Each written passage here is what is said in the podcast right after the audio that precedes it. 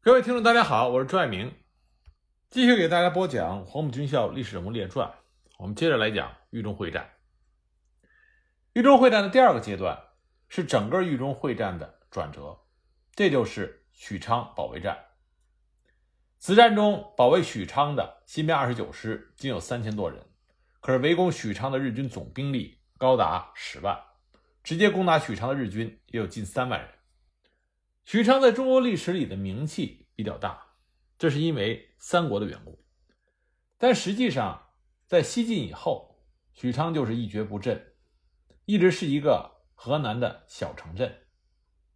直到清末民初，平汉铁路贯通以后，火车呢可以直接从北平经过许昌，然后到武汉。那么许昌作为交通枢纽，才有所好转。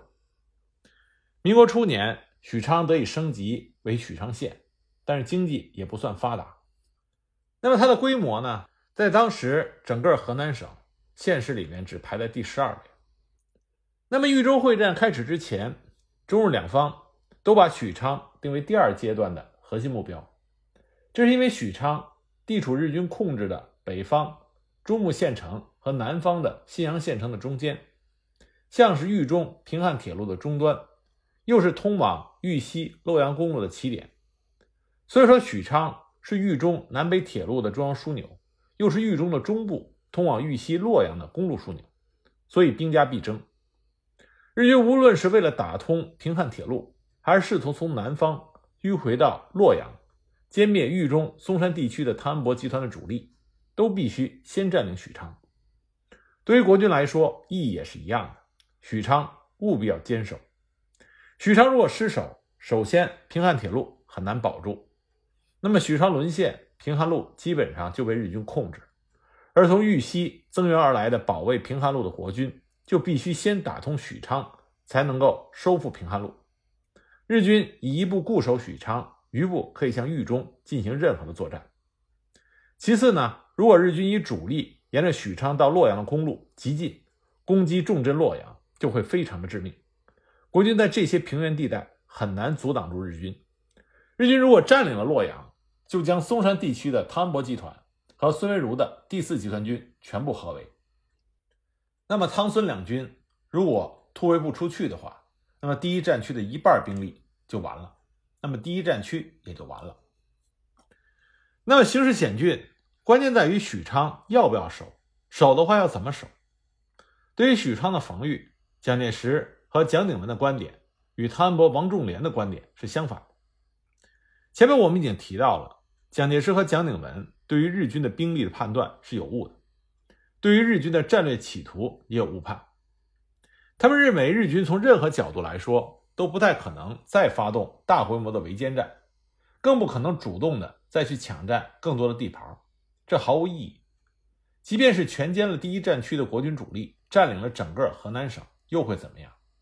难道在一九四四年国军就会投降吗？这绝对不可能的。退一万步说，就算国军投降了，日本能够挡得住美国吗？这也是不可能的。所以，蒋介石和蒋鼎文都认为，在这种关头，只要日本的军方高层稍有理智，就应该将中国地区的日军逐步的收缩，减少日战区，缩小侵华日军的规模，把主要的武器和兵力撤回到日本本土。准备和美国决战，也是在这种思维的指导下，蒋介石和蒋鼎文都判断豫中会战只是一个小规模、短时间的局部作战。会战规模大约是六到七万，目的仅仅是打通平汉铁路，同时对第一战区进行短期的扫荡，预计最多是半个到一个月，然后就会撤退，不会占领豫中的地盘。日军只会为了控制平汉铁路。所以呢，蒋介石和蒋鼎文强调的是保住平汉铁路，做所谓的攻势防御。如果要保住平汉铁路，就要固守许昌。蒋介石和蒋鼎文都认为，第一阶段利用暂编十五军和八十五军，还有其他部队约三到四万人，在一线的郑州、中牟、芒山头、密县、虎牢关等地，尽量的消耗日军的实力，然后集中几个军，约四到五万的主力，在二线的许昌一线和日军大战。将日军尽量的抵挡在许昌、郾城、耒河、遂平、舞阳、襄城一线。那么与此同时呢，汤博集团的主力约四到五万人，则从松山地区东进进入平原，侧击日军的西翼。那么日军正面攻击许昌不利，又腹背受敌，只能被迫撤退，放弃打通平汉路的计划。那么汤博集团的总兵力十四万，预期蒋鼎文集团也是十四万，那么对付六七万的日军还是有一定把握的。这个计划看起来似乎不错，但它的前提条件是建立在日军只有六七万人的兵力，而且作战目的仅仅是打通平汉路。在这个原则下。蒋介石、蒋鼎文要求许昌和绥平都必须放置一个主力军。这样一来，许昌近则十几公里，远不到几十公里，就有国军最少七个师固守，总兵力六万多人。那么还有汤恩伯集团主力三个军，约十个师，八万多兵力，总兵力就可以高达十五万。同时呢，在一线郑州、中牟、芒山头等地的国军几个师，还可以或多或少的牵制日军的一部。那么日军可以南下到许昌，估计也就四到五万人。那么国军的兵力就会是日军的三倍，守住许昌还是比较有把握的。但是像我们前面提到的，汤恩伯和王仲廉对这种部署极为的不满，他们要求不要这么打，可是却没有结果，只能被迫执行。那为什么汤恩伯、王仲廉认为不能这么打呢？王仲廉说的很清楚，以上这种打法。是日军兵力只有几万人，并且进行短期扫荡的判断基础之上，但打仗不是玩游戏，一定要考虑最坏的情况。万一日军出动的兵力不止这么多，目的又不是短期扫荡，这么部署会怎么样呢？许昌附近根本就不是适合防御的地方，想要防御许昌相当的困难，很可能就挡不住日军的进攻。那么汤恩伯主力精锐从侧翼攻击日军。这就更加的困难。许昌的西部是伏牛山脉的余脉，只是低矮的丘陵。从许昌开始就是一马平川的黄淮平原，根本无险可守。在这种地形下，如果日军带有庞大的重火力，那他们可以完全发挥重炮等压倒性的火力优势。更可怕的是，它能发挥机动性的优势。其实自古在战场之上，机动性的优势。始终是排在第一位的，这是为什么？在平原作战的时候，骑兵对步兵占有天生的优势。那蒙古骑兵已经证明了这一点。但是呢，在冷兵器时代，机动性的优势还不是彻底压倒性。毕竟骑兵虽然机动性好，但是真正要想消灭步兵，还得短兵相接。但是到了热兵器时代，机动性再加上火力的优势，这就会形成灭顶之灾。那么国军有没有吃过这样的亏呢？有，这就是之前的兰峰会战。当时土肥原贤二的十四师团就是在豫东横中直闯。当时十四师团配有大量的重炮和坦克装甲车，国军在平原地区基本上拦不住他，防线被接连的攻破。虽然围追。和侧击的国军部队给十四师团与重创，但是正面拦阻的部队挡不住，后边围追的部队追不上，最终呢还是被十四师团突围到了黄河边，和黄河以北的日军主力恢复了联系，导致了围歼的失败。那么兰峰会战就告诉国军，日军在河南平原具有极强的攻击力和机动性，所以说。在河南平原的阵地战中，想要挡住日军是不太容易的。那防御尚且不行，进攻就更别说了。让汤博集团离开松山山区，到平原上主动攻击日军，这有很大的危险性。如果日军的兵力足够雄厚，此举甚至可以说是自我毁灭。那么，鉴于之前的这些作战的先例，汤博和王仲廉都认为，平原决战的战略是非常危险。和轻率的，在日军兵力不明和作战目的不明的情况下，不应该冒险，应该采用相对稳重的战略。汤恩伯和王仲廉最担心的就是日军的兵力非常的强大，而目的又是要占领豫中，歼灭第一战区主力，那么平原决战就相当于羊入虎口。那么这种最坏的估计，恰恰就是事实。以许昌的防御为例，这里都是平原，毫无地形优势。日军一个师团一万多人就有三十六门七十五毫米山炮，而整个第一战区最精锐的十三军两万多人，不过才有十二门七十五毫米的山炮，其余很多军基本上只有几门山炮和野炮，和日军相比太悬殊了。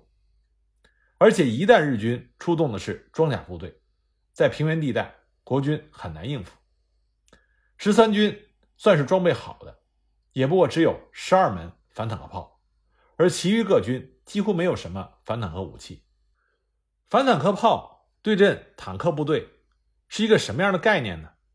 以苏德战场库尔斯克会战为例，当时为了对付德国的坦克部队，苏军设置了大量的反坦克炮，平均对付一辆坦克至少装备两到三门。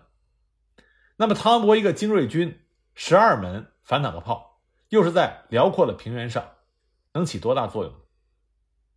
这种情况下，一旦开战，许昌城内的国军怕是坚持不了多久，而城外周边还有很多国军部队，但是因为日军肯定会在平原设置阻击线，缺乏重武器的国军根本无法突破，难以对许昌起到增援的作用，而日军的机动兵力。如果足够多的话，他完全可以把平原上的这些国军分割包围，然后一个一个的吃掉，各个击破，国军连撤退突围都会非常的困难。所以当时汤恩伯和王仲廉提出的战略是后退决战，也就是放弃平原决战。第一阶段的中牟、郑州、王山头，第二阶段的许昌、绥平都不要死守，就是为了消耗日军的有生力量。而汤恩伯集团的主力放在松山山区寻机出击，如果日军的兵力过大，又有围歼汤恩伯集团的目的，就果断的放弃松山山区和整个豫中，主力撤退到第三线豫西的洛阳和伏牛山脉去，背靠着豫西广大山区，又有第一战区近二十万的大军，可进可退，可攻可守，最低程度也可以保住包括洛阳在内的豫西。如果日军的目的仅仅是短期扫荡，那么豫西洛阳防线受挫之后，他就会放弃豫中，主动撤退。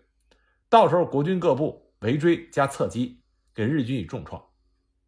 如果日军不是短期扫荡，而是要围歼汤恩伯主力和占领豫中，那么豫中地区虽然丢了，但至少汤恩伯主力的十多万人可以顺利的突围。从这点上看，汤恩伯、王仲廉的战略是稳妥的，但蒋鼎文很难接受。因为这种后退决战的做法，几乎等于放弃了豫中地区和平汉铁路。最低程度，日军即便不想占领豫中，肯定也是为了打通平汉路。根据汤恩伯、王仲廉的部署，在平汉路一线不要部署太多的兵力，许昌、绥平也不能部署一个军，最多部署一个师。这样一来，即便日军只有六万多人，打通平汉铁路仍然是没有问题。这就相当于等于没有打仗。就把平汉路放弃了。蒋鼎文不愿意看到这样的情况。按照蒋鼎文的打法，是完全有可能守住平汉铁路和击溃日军的，似乎没有必要过于稳重，导致失去平汉路。但很可惜，蒋鼎文和蒋介石的思路是基于一个完全和事实不符的误判，这就相当于空中楼阁，它的坍塌也就是一瞬之间。那么汤恩伯是蒋鼎文的下级，他只是副司令；王仲廉更不过只是一个集团军的司令。两个人不敢违抗蒋鼎文和蒋介石的命令，只能执行他们的平原决战计划。不过汤恩伯还是很聪明的，他不能公然的违抗军令，但他仍然在自己力所能及的方面，尽量的挽回战略上的问题，在具体兵力部署上巧妙的留有余地。以许昌为例，他并没有按照命令在小小的许昌城内部署一个军、两个师，而是仅仅留下了暂编十五军、新编二十九师一个师，而原计划在许昌的八十九军二十师则被部署在许昌城外约二十五公里的颍河一线。事实证明，如果二十师也放在许昌城内，那么肯定同样难逃一劫。同时呢，汤博集团的主力并没有根据命令。离开嵩山山脉，进入到密县、禹县的平原地区，发动全面的反攻，而是只进行了局部的反攻，来探查日军的虚实。正是因为这关键的几步，也为汤恩伯集团的主力能够逃过日军的合围起了决定性的作用。那么日军这边在第一阶段顺利的占领了郑州、新郑、密县、荥阳的黄河南岸地区之后，日军大体上为第二阶段的攻势做好了准备。第一阶段，日军虽然有一万人的伤亡、兵役损失，但是相比于豫中会战，日军一共动用的十八万多人的兵力，这算不了什么。在第一阶段结束之后，日军迅速地撕掉了隐瞒兵力的假面具，开始大量的增援。原来的三十七师团、幺零师团、六十二师团和独立混成第七旅团总兵力大概是六万多人，这就让蒋介石和蒋鼎文觉得他们的判断是对的。但是从四月二十日开始到二十五日，短短五天之内，利用黄河的郑州铁桥，日军坦克第三师团。关东军二十七师团、骑兵第四旅团全部调动到了郑州一带，而他们的防区则由独立第九旅团接手。这就意味着几天之内，日军的兵力翻了一倍多，达到了十四万。同时呢，安徽日军六十二师团两个主力旅团一万多的部队向豫中挺进，侧击和牵制汤恩伯集团。汤恩伯无奈，被迫将本来参加。许昌作战的何柱国的十五集团军和陈大庆的十九集团军两个集团军留在原地，阻挡日军。这样一来，许昌日军的兵力增加了一万多，国军的兵力却减少了两万。与此同时，南方信阳的日军十一军也出动了一个独立步兵十一旅团，约一万人的兵力向北攻击许昌。这就意味着日军是分三路进攻许昌，总兵力。已经迅速增加到十六万人，兵力比国军的数量还多，火力更是超过了数倍。那么日军已经得到了国军多个师向许昌增援，而许昌目前只有国军一个师的情报。为了掌握战机，日军命令增援的日军部队立即急行军向许昌以北靠拢。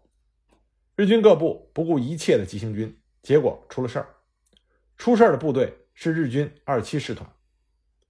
从郑州到许昌的公路完全被国军破坏，所以日军的行军非常艰苦，要赶时间，开始不顾普通士兵的死活。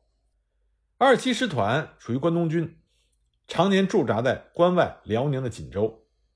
那么东北冬天平均的气温都在零下五度，极端的时候零下十几度。二七师团受过严寒方面的严格训练，武器装备和服装在设计的时候也考虑到严寒。所以他们自认为有丰富的抗寒经验，结果没想到四月份豫中普降大雨，道路泥泞，气温降低，结果这个师团竟然有数十人被冻死在河南的春天，还有两千多人被冻伤，师团的骡马也被冻死了一部分，师团长竹下义晴因此被解职。其实，在野外冻死人，往往是因为温度的骤降。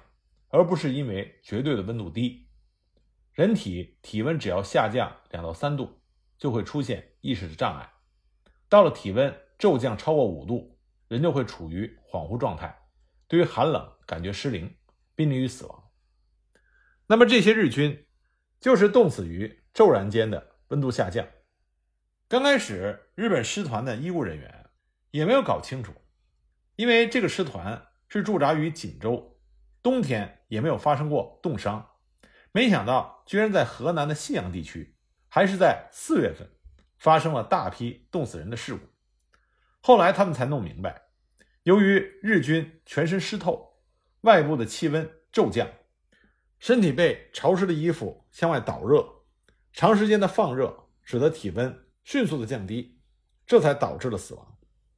这也算当时战场上的一个插曲。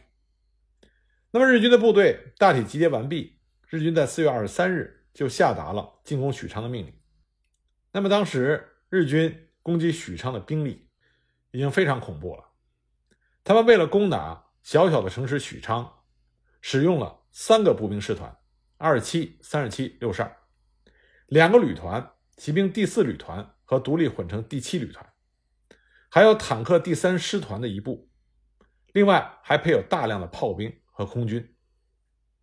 在十四万日军中，仅有两支部队没有参战，一个是幺零师团，因为在郑州以西被汤博集团反攻，狼狈迎战，不能够参加许昌战役；另外一支呢是独立第九旅团，它必须防御日军刚刚占领的广大区域，对付大量的游击队，所以也不能参加许昌战役。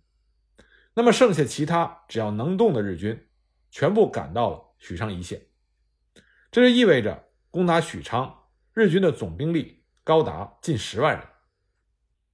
从四月二十三日开始，日军各部向许昌的外围发动了全面进攻，许昌保卫战正式打响。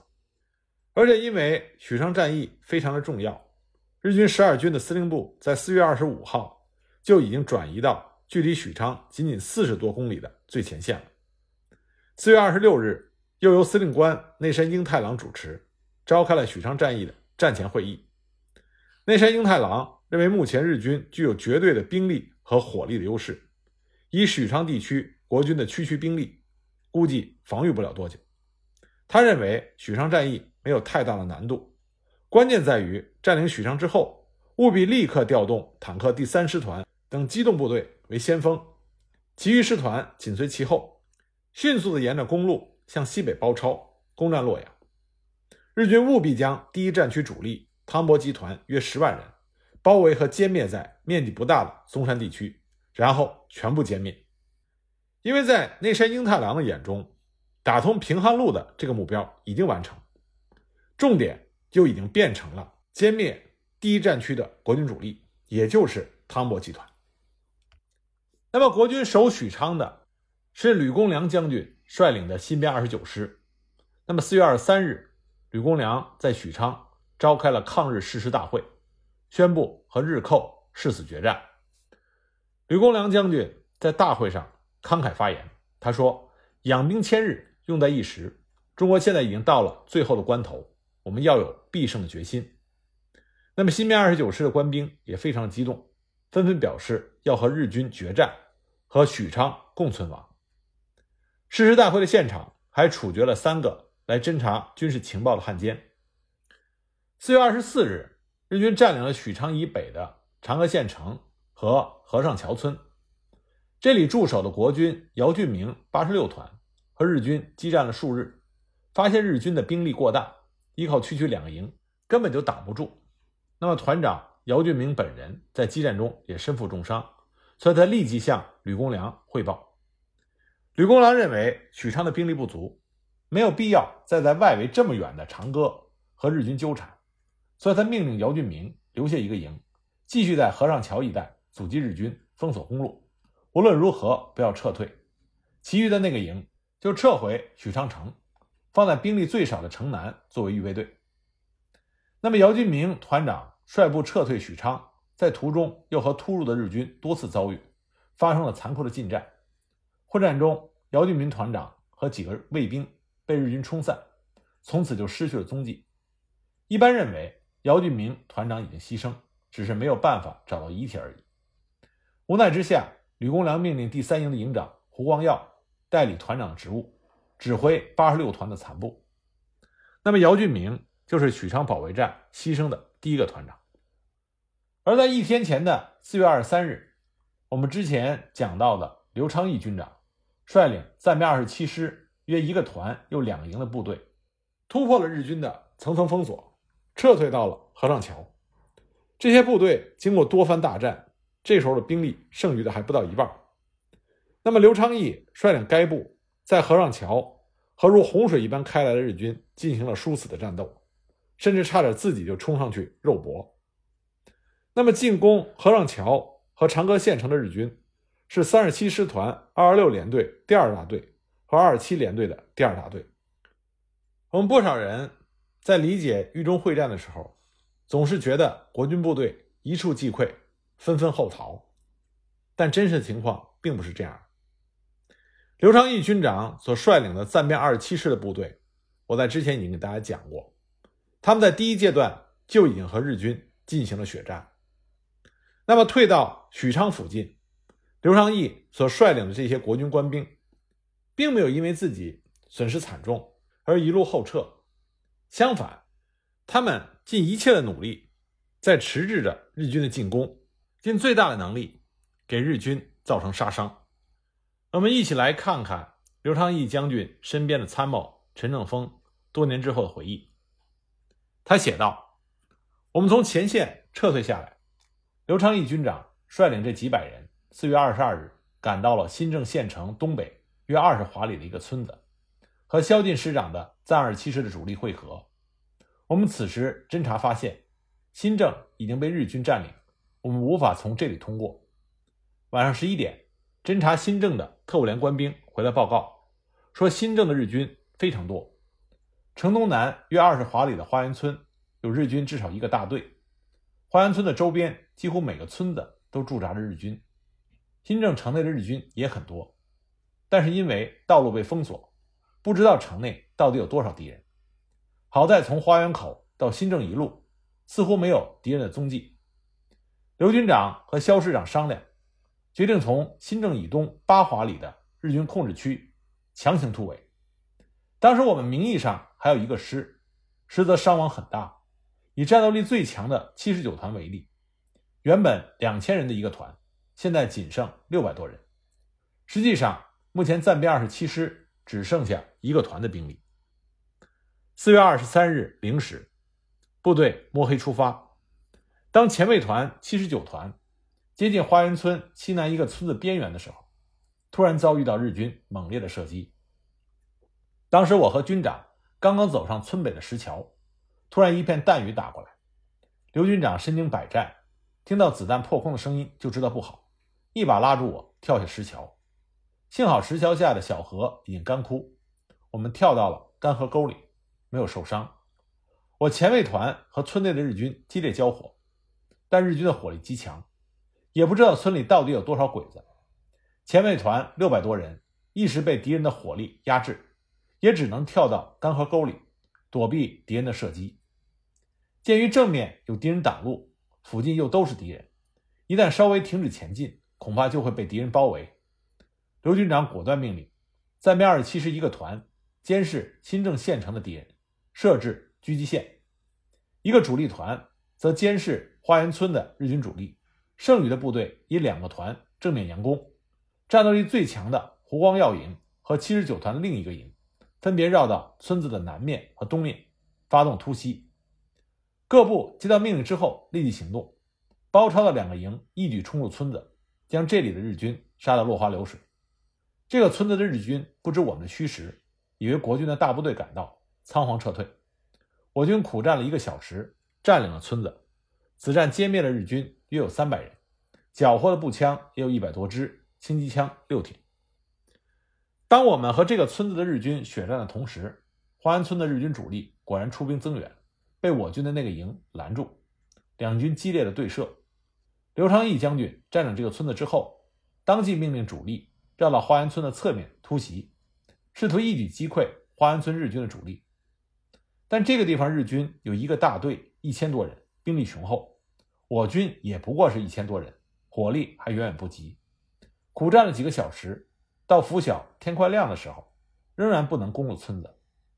这个时候，新郑县城出来的日军又和我阻击下的那个团零星交火。刘昌义军长认为，日军不擅长夜战，在夜晚不敢大举猛攻，但是，一旦到了天亮，日军的战斗力就会猛增几倍，会四面包围我们。到了这个地步，不能恋战，必须立即撤退。所以，刘军长下令各部撤出战斗，向许昌方向火速的前进。那么，刘昌义率领的国军部队能不能和吕公良将军的许昌国军联系上呢？我们下集再继续给大家讲。